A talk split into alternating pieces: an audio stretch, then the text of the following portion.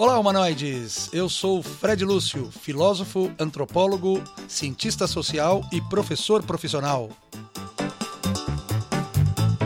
E eu sou a Tatiana Mendola, cientista social, professora e mãe da Alice.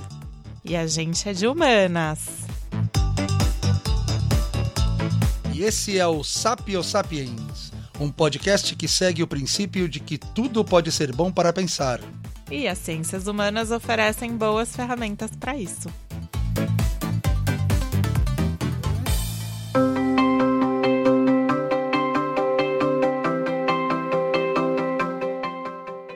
Episódio 3: Feminicídio e Violência contra a Mulher, segunda parte.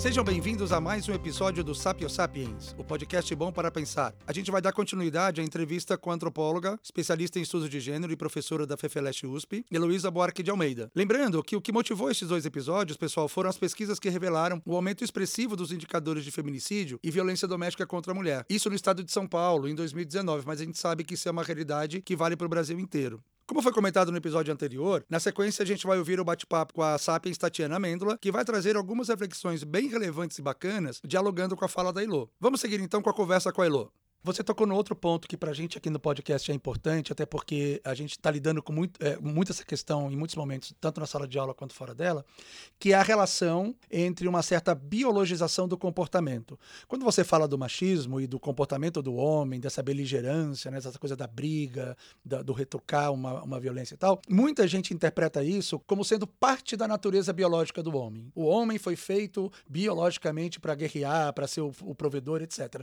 Inclusive, nós criamos a nossa sociedade expressões muito curiosas, como seja macho, quando a gente, na verdade, quer dizer seja forte, seja corajoso, enfrente os desafios. O, o que está implícito nessa fala é que o ser corajoso e o ser forte não é uma característica da mulher. A gente sabe perfeitamente bem que isso não é verdade, mas isso também está muito arraigado na nossa cultura e, consequentemente, no nosso comportamento, né? A gente sabe perfeitamente bem também que, a, embora nós tenhamos um corpo, nós tenhamos, estejamos sujeitos a certas condições biológicas, mas elas não são determinantes do nosso comportamento. E é Exatamente. isso que vai fazer a alteração das configurações culturais que a gente vê em várias sociedades. O que eu estou chamando de configurações culturais é a maneira como as culturas constroem sentidos para os seus corpos, dão significados para eles e, consequentemente, definem as construções do que é masculino e do que é feminino. Isso não é universal. Cada cultura, cada sociedade faz do seu jeito. Então eu queria que você comentasse um pouco isso, nessa questão da construção do machismo, se é muito mais importante a imagem que a gente cria do homem, ela acaba sendo muito mais eficaz no, na, na, violência do que, eventualmente, algumas características biológicas que até a gente pode ter, mas Uhum. elas não são determinantes do nosso comportamento. É muito importante isso que você está falando, porque isso, na verdade, é a base da reflexão da gente, é, é, da- da- das ciências humanas, Uhum. sobre a, a questão de gênero. Eu acho que primeiro a gente tem que pensar essa biologização, né? O senso comum nosso, infelizmente, ele imagina ainda muito essa ideia de que os homens são agressivos por causa, exatamente como você falou, pela natureza, porque eles, por causa dos hormônios, ou hormônios, dos genes, ou da testosterona, sei lá, entendeu? Uhum. E que as mulheres seriam né, mais femininas e mais frágeis, e mais gentis por causa do corpo, ou da reprodução, ou da capacidade de reproduzir tal. Olha, se todas as mulheres fossem naturalmente boas mães, é, eu concordaria com isso, mas não é verdade. Nem todos os homens são naturalmente violentos. Uhum. O que, que eu quero dizer com isso? Embora a gente tenha um corpo que, que determina várias das nossas possibilidades, ele não determina esses nossos comportamentos. Porque se fosse assim, todos os homens seriam igualmente violentos e todas as mulheres seriam igualmente frágeis. E as mulheres, eh, eu acho que vale lembrar isso, as mulheres de classe popular nunca tiveram o direito de ser frágeis no Brasil. Elas Aham. sempre foram trabalhadoras. Foram escravas, são domésticas, são empregadas domésticas, são faxineiras. E os homens também não são naturalmente fortes necessariamente. Exatamente porque a gente olha essas pesquisas que mostram que educações diferentes produzem homens e Exatamente. mulheres Claro. diferentes, que a gente sabe que a biologia não determina o nosso comportamento. Uhum. Claro que ela constrange algumas coisas, a gente não pode tudo. Exato. Né? A gente não pode Porque... viver para sempre, por exemplo. Né? Exatamente, a gente não pode viver para sempre. A, a, a, gente tem limites corporais, é evidente que a gente tem limites corporais. Mas, assim, tem mulheres que são muito mais fortes que homens. Evidentemente. Né? Tem mulheres que, é, exatamente, essas mulheres que eram escravas, que trabalhavam na roça, que tinham um trabalho pesado, elas tinham músculos e uma força corporal que eu não tenho não, na minha brinco, vida brinco, privilegiada de classe média. Eu brinco com os meus alunos em sala de aula, assim, você pega uma, uma, uma mulher, Caia Pó, do Brasil Central, claro, e pega um cara desse de academia, ela dá um baile nesse cara. Ela é né? fortíssima, exatamente, né? Eles não têm... Então, a diversidade nos mostrou, porque é interessante isso, né? Essa pergunta se a biologia determina, ela estava lá na antropologia no comecinho do século XX. Isso quando a Margaret Mead vai fazer pesquisa lá em, na Nova Guiné e descobre, não é, por exemplo, que tem sociedade, o que é pensado como masculino ou feminino varia muito de,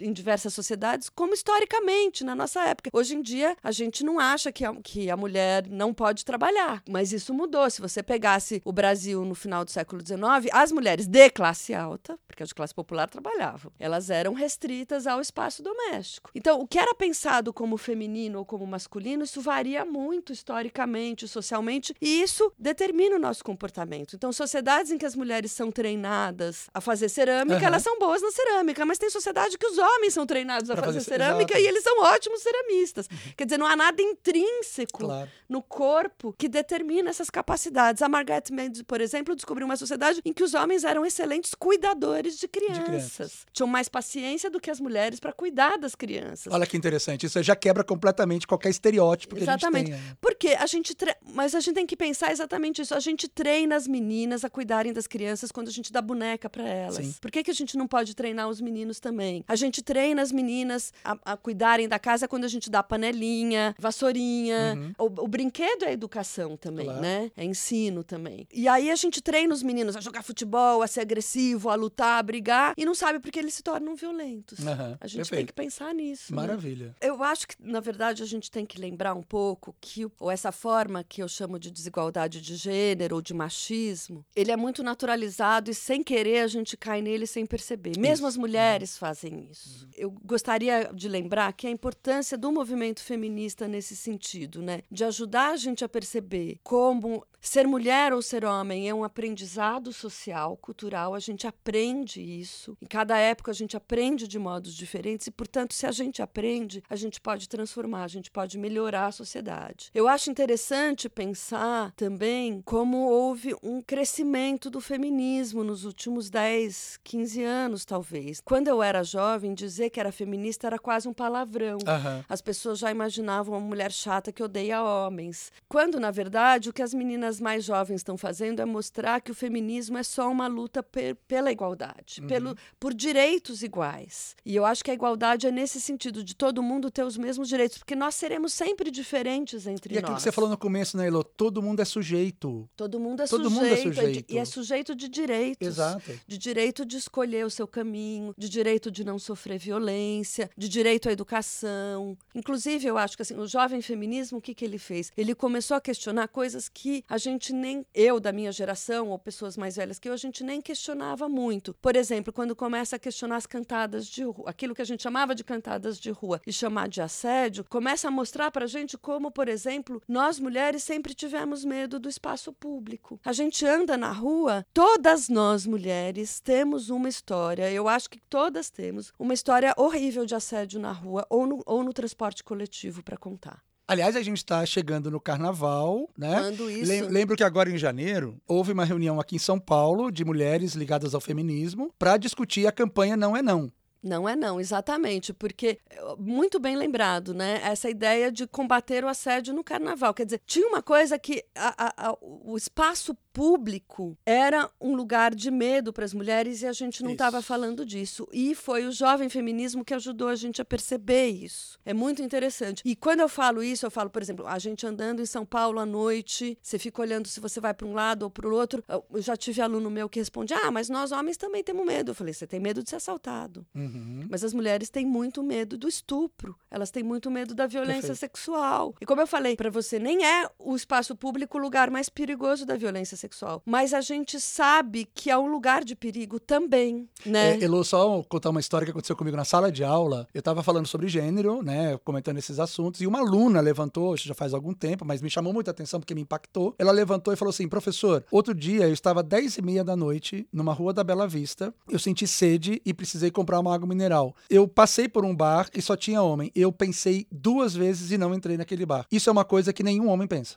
Exatamente. Isso é um exemplo muito bom. Tem lugares que eles são tão masculinos, por exemplo, às vezes os botecos, que se tornam um lugar perigoso para as mulheres. Que era um pouco, por exemplo, o futebol. Uhum. E no jogo de futebol era visto como, ai, que louca, você vai num jogo de futebol, Aham. né? Porque era um espaço eminentemente masculino. Isso está mudando. As mulheres jovens estão participando das torcidas, agora elas jogam futebol. Na- quando eu era jovem, na década de 70, era proibido as meninas jogarem futebol na escola, por lei. Uau. Era proibido. Olha que coisa maluca. Essa desigualdade, acho que vale a pena lembrar disso, ela estava até na, le- na legislação. Sim. A legislação era desigual. Então, assim, por isso que é muito difícil também a gente mudar os lugares institucionais, a polícia, o judiciário e até o atendimento de saúde. Aham. Porque eram desigualdades que estavam muito naturalizadas, a gente nem percebia. E nesse sentido, só para fechar essa ideia que eu queria retomar, esse jovem feminismo, ele está trazendo para gente, ele está colocando em pauta novas questões e fazendo com que a gente percebesse desigualdades que a gente nem, às vezes,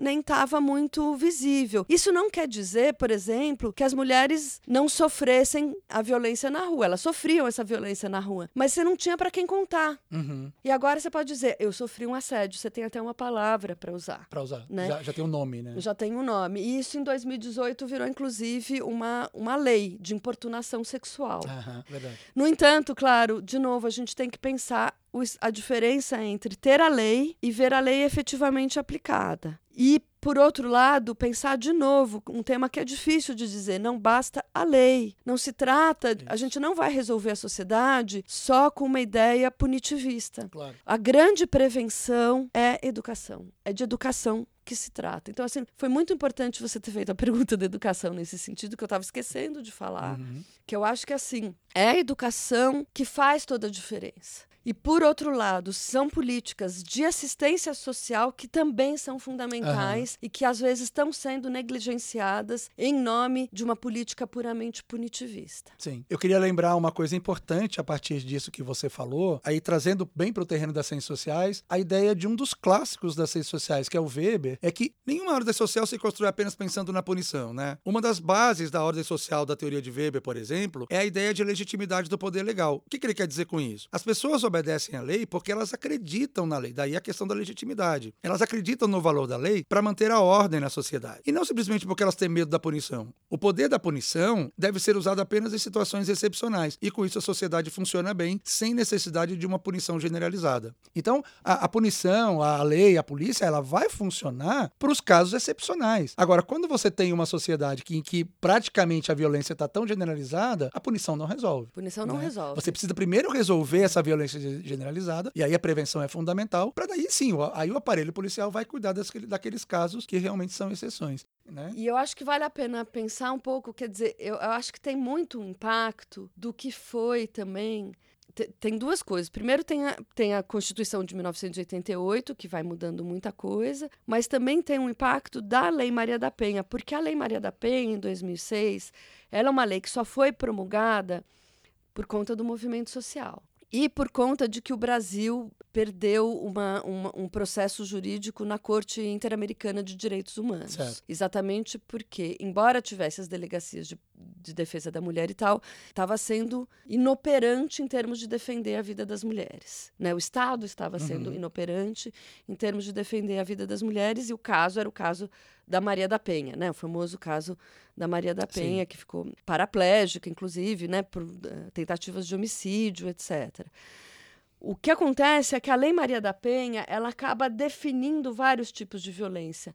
Ela fala em violência física, mas ela fala em violência patrimonial, Tá. em violência, em violência sexual também, mas ela fala em violência psicológica também. Então, isso começou a ter que rever outros tipos de crime no Brasil, exatamente porque a legislação era muito fora do seu tempo, digamos assim. Teve que rever um pouco, por exemplo, a definição de estupro era crime só o que eles chamam de conjunção carnal, que é a penetração vaginal. Tá. Uma, uma violência sexual que não tivesse penetração vaginal caía noutro tipo criminal, Entendi. que era atentado violento ao pudor. Hoje em dia, não. Qualquer ato sexual sem consentimento, inclusive contra rapazes, isso era um problema porque os meninos sofrem estupro, Sim. inclusive em família. Sim. Né? A violência sexual, ela não atinge só as mulheres. Ela atinge os corpos que são feminilizados. Os meninos sofrem violência também. A gente precisa falar disso. Claro. Quando a gente fala de violência de gênero, a gente tenta mostrar né, que, é- que não é só violência contra as mulheres, né? Uhum. Então, passou a ser estupro também, qualquer tipo de violência, que não precisa ter a penetração vaginal para ser estupro. Só que, como eu falei para você, existe uma distância entre a lei e o uso efetivo da lei. Certo. A gente ainda Uhum. precisa ensinar os juízes, os promotores, os advogados, os delegados. E, e aí, esse é o que, é- que é a questão. A gente tem que mudar efetivamente a mentalidade também das pessoas. É né? interessante, porque daí a gente já abre o caminho para um outro assunto, também para um outro podcast, possivelmente, que é a, a própria formação que esses profissionais precisam ter também na nossa área, também em ciências humanas. Exatamente. Quer dizer, entender bem de antropologia, de sociologia, de psicologia, para poder entender todo esse quadro, todo esse cenário na sociedade em que eles estão atuando. Exatamente. Muito bom, Elo. E olha que a gente ficaria conversando aqui por horas, porque além do assunto merecer, é realmente uma delícia te ouvir. Eu queria muito te agradecer pela generosidade e pelas enormes contribuições que você deu aqui. Eu tenho certeza que todo mundo que ouviu a gente aprendeu bastante. Quero agradecer a oportunidade de estar aqui, de conversar com o Fred, com a Tatiana e dizer que eu acho que é muito importante essa iniciativa para a gente mostrar que a ciência pode contribuir para um mundo melhor. Obrigado, Elo. Agora, pessoal, vamos lá ouvir então o bate-papo com a Sapiens Tatiana Mêndola. Ela vai trazer pra gente reflexões completando e dialogando com os comentários da Elo. Tá bem bacana. Uma coisa que eu acho importante nessa discussão é a gente tocar no ponto da inimizagem entre as mulheres. Interessante. A gente sabe que na cultura do machismo tem uma coisa dos homens alimentarem e das próprias mulheres alimentarem que elas são inimigas umas das outras, Aham. né? Então a gente tem isso em vários produtos na nossa cultura do dia a dia. Se a gente olha para os filmes, e eu tô tão envolvida com essas histórias infantis, como a Branca de Neve, a Cinderela, é sempre uma madrasta e que deseja eliminar a princesa do antigo casamento, né? Ou na Cinderela, aquela coisa da Cinderela das irmãs, né, terem Uhum. uma rivalidade ali e da madrasta também querer eliminar o fruto da antiga família do marido, né? Então essa coisa da inimizagem entre as mulheres, eu acho que é super importante. Por quê? Porque hoje a gente tem a ascensão dessa essa nova ascensão da ideia da sororidade entre as Uhum. mulheres, né, da irmandade. E isso faz com que as mulheres se sintam mais à vontade de conversar com as outras mulheres Sim. e não de competir. Quando cresce o feminismo, né, essa Uhum. nova onda do feminismo que a gente está vivendo hoje, a gente alimenta essa igualdade e a gente alimenta a amizade e a irmandade entre as mulheres. Então elas se sentem mais à vontade de fazer denúncias formais ou informais. É interessante você comentar essa coisa, voltando um pouquinho só ao desenho, me fez lembrar, e eu não sei se você concorda comigo, até queria que você comentasse, que o próprio desenho Frozen já traz um pouco essa cooperação entre as irmãs Claro. e não tanto, entre, a- não tanto a competição. Sem né? dúvida. Já- você acha que já é uma redesignação disso? Super. A- a- o filme Frozen, tanto um quanto dois, né? Ele surpreendeu as pessoas justamente por isso, porque o amor verdadeiro Uhum. não é o amor entre um homem e uma É mulher. entre o amor irmãs. verdadeiro é o amor entre irmãs. E a gente vê isso, e aí saindo do universo infantil, olhando para séries hoje, né? Desde Sex and the City, que a gente tem as quatro amigas que Uhum. compartilham de uma forma mais verdadeira do que antes a gente via esses problemas, né, da vida amorosa, da vida profissional. Só que ainda em Sex and the City a gente vê muito essa disputa entre mulheres, né? Se a gente avançar um pouquinho, o novo Sex and the City, que foi uma das últimas séries aí de de história entre amigas é o Girls.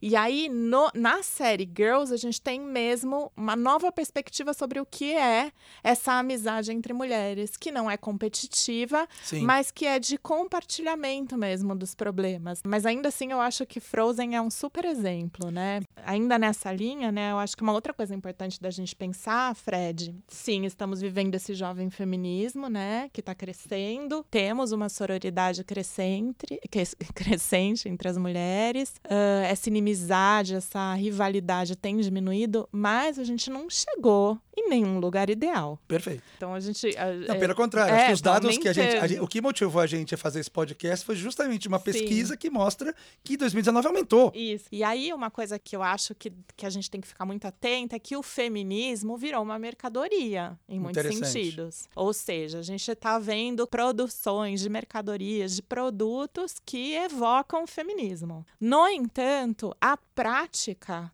é tão arraigada, né? Uhum. Ela é dentro das famílias que mesmo as meninas que se colocam no discurso como feministas, muitas vezes, na prática, elas se constrangem a, uma, a um tipo de comportamento que volta para a cultura do machismo. Perfeito.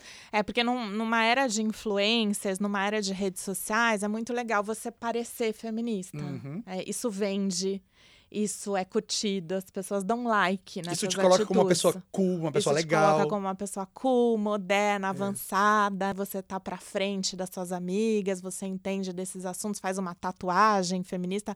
E isso é bem vendável hoje em dia. Mas Sim. até que ponto, na hora da prática, na hora que você tá de fato em contato com uma outra mulher que tá precisando da sua ajuda, que tá te relatando algum problema, você é feminista Uhum. né? Porque é muito mais fácil discursar, muito mais difícil colocar em prática, porque daí exige de fato um esforço, né? É. A Elo falou muito dessa oposição, que eu achei super interessante o comentário dela, né? A gente dá mais atenção, às vezes, ao assédio, ao estupro que ocorre na rua, naquela rua escura. Mas a gente não dá tanta atenção ao que acontece dentro da casa, Sim. né? Das pessoas. Quase sendo- 80%. quase 80% da, da do- dos feminicídios ocorrem com pessoas próximas, né? É, isso? e, e dois dados que ela trouxe que eu não sabia que me impressionaram. Um é que as mulheres morrem prioritariamente aos domingos.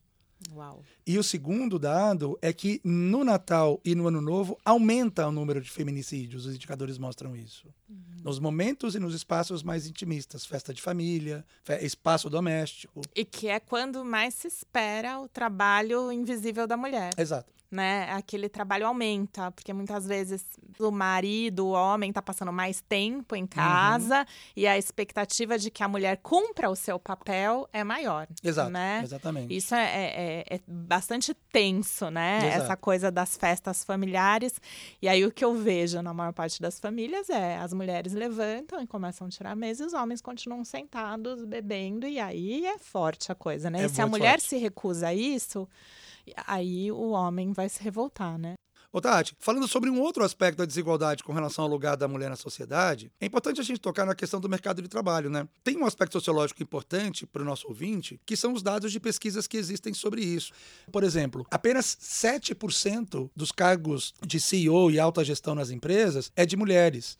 Mas o mais curioso é que quando você vai para formação nas empresas, mais de 50% das mulheres têm curso superior. Então isso é um retrato é, quantitativo bastante interessante dessa situação da subordinação da mulher no mercado de trabalho. Sim, claro. Acho que os dados eles são extremamente importantes, né, para fundamentar qualquer análise que a gente faz. Mas é legal olhar para aquilo que não está em dado também, para essa análise das subjetividades mesmo e de como, por exemplo, as mulheres têm que lidar com o famoso mansplaining no ambiente de trabalho, por exemplo. Né? Então, numa reunião, mesmo que a mulher seja muitas vezes superior hierarquicamente, ela fala, a fala dela é o tempo todo interrompida pelo homem Uhum. Porque o homem é que tem o lugar de razão, né? Que Uhum. foi construído na, na nossa sociedade, na cultura do machismo, né? E aí, já que a gente tá falando de trabalho, eu acho que tem tudo a ver a gente comentar como é que é esse assédio no trabalho. Porque a gente tem casos de assédio dentro das empresas, né? E aí a gente tá falando de mulheres que às vezes ocupam cargos hierarquicamente superiores, mas imagina como é que não é esse assédio com as mulheres que são subalternas, né? E aí, voltando para a discussão que deu origem aí ao tema do podcast, eu queria lembrar de um filme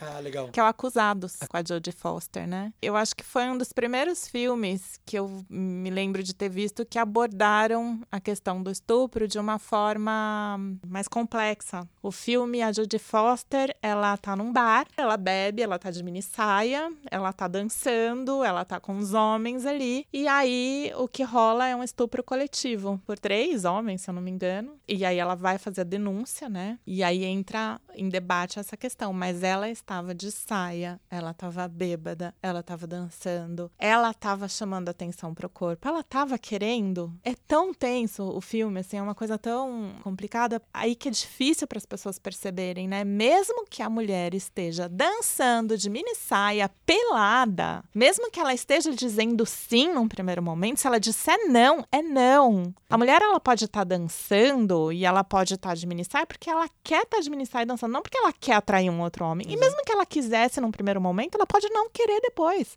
E se ela disser não, é não. Perfeito. Não, e essa é, é bom lembrar que esta é a campanha do carnaval que vai rolar agora, Exato. que de fato é uma coisa importante. Você está trazendo o filme Acusados e me fez lembrar de um outro clássico do cinema que também tem o mesmo mote, que é maravilhoso, que é Thelma e Louise. Uhum, né? é do- verdade. Que é um, um- um filme maravilhoso é, em todos os sentidos. É, e é um filme que é considerado feminista, né? Porque levanta uma série de questões dessa liberdade da mulher de fazer o que ela quiser com o corpo, de sair, de cantar o, o homem, né? Que é uma coisa que vocês também conversaram muito de que uma mulher nunca, nenhum, acho que eu não conheço nenhuma mulher que não tenha sofrido Uma- uma, uma situação história, de uhum, assédio, uhum. qualquer que seja essa situação. E claro que a gente tem situações mais graves e menos graves Sim. e tal. Mas assim, andar na rua de noite não é uma coisa que eu faço. Claro que a gente tem no nosso imaginário essa coisa do, como a Ilô falou muito bem, da rua, né? Do estupro na rua. É um filme que eu acho que também vale a pena a gente lembrar. É um filme que chama Irreversível, que é protagonizado pela Mônica Bellucci. E o filme tem uma cena bastante forte de estupro e de uma mulher que sai de uma festa e aí vai passar embaixo de um túnel, numa passagem subterrânea, alguma Aham. coisa assim, e aí ela é estuprada. E, o filme fala nos, nas implicações de tudo isso, né? Dessa, desse momento, né? Dessa agressão, desse estupro. Acho que essa coisa do, do estupro na rua, do medo de ser assediada na rua, é uma coisa que acontece uma vez na vida com todas as mulheres. E esse medo é muito forte, né? Por mais que ela tenha colocado assim que a maior parte dos casos acontece dentro do ambiente doméstico, os filmes, as produções audiovisuais alimentam muito esse medo nosso da coisa que acontece na rua. E talvez fosse o caso da gente debater mais a coisa da violência doméstica e menos essa esse imaginário do estupro na rua, Uhum. que de alguma forma até é usado por algumas empresas. Eu não sei se você lembra de um de uma propaganda de revista da Dolce Gabbana que mostra uns seis homens em cima de uma mulher que tá caída no chão, com o corpo totalmente retorcido. A cena visualmente é de estupro coletivo. Uhum. E é uma cena para vender calça jeans, roupa da Dolce Gabbana. Muita gente fala assim, não, mas isso é sadomasoquismo, né? Eles estão de roupa preta. Quando a gente cria um discurso, esse discurso tem que ser contextualizado, Claro, né? Ele tem uma claro, história claro, por trás. Então, é. se quer brincar com o BDSM, nesse momento, talvez fosse mais interessante colocar a mulher como dominadora aqui. Exato. Porque a gente está dentro de um contexto. Sim. Uma coisa assim que até para um outro episódio, a gente poderia até falar da questão do racismo. Até que ponto tá certo você usar uma camiseta escrito 100% negro e usar uma camiseta escrito 100% branco? Tá é.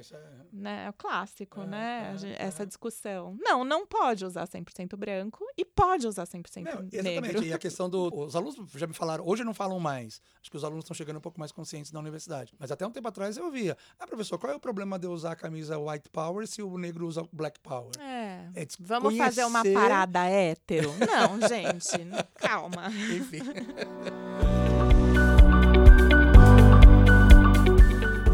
pessoal, chegamos ao fim deste bloco de dois episódios sobre feminicídio. A gente espera que vocês tenham aproveitado as reflexões para aprimorar a visão de vocês sobre questões relacionadas a gênero e, principalmente, como a visão machista é muito séria, gente. Ela está muito forte na raiz deste lado bastante cruel da nossa realidade. A gente precisa mudar isso. Como é que a gente muda isso? A gente viu aqui na fala da Elo e na fala da Tati. Com uma boa educação das crianças, uma reeducação dos adultos e, principalmente, com um aparelhamento do Estado bem preparado para cuidar dessas questões.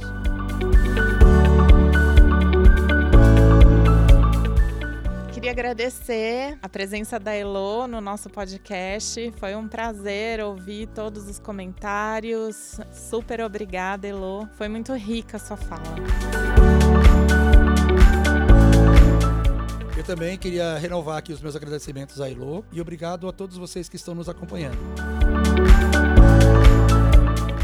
Não se esqueçam de nos enviar seus comentários, críticas e sugestões. Siga-nos nas mídias sociais, no Facebook, arroba sapiosapiens, no Twitter, arroba sapiosapiens01, no Instagram, arroba sapio.sapiens. E também você pode falar diretamente no Fale Conosco do nosso website, www.sapiosapiens.com.br. Muito obrigado, pessoal, e até o próximo episódio.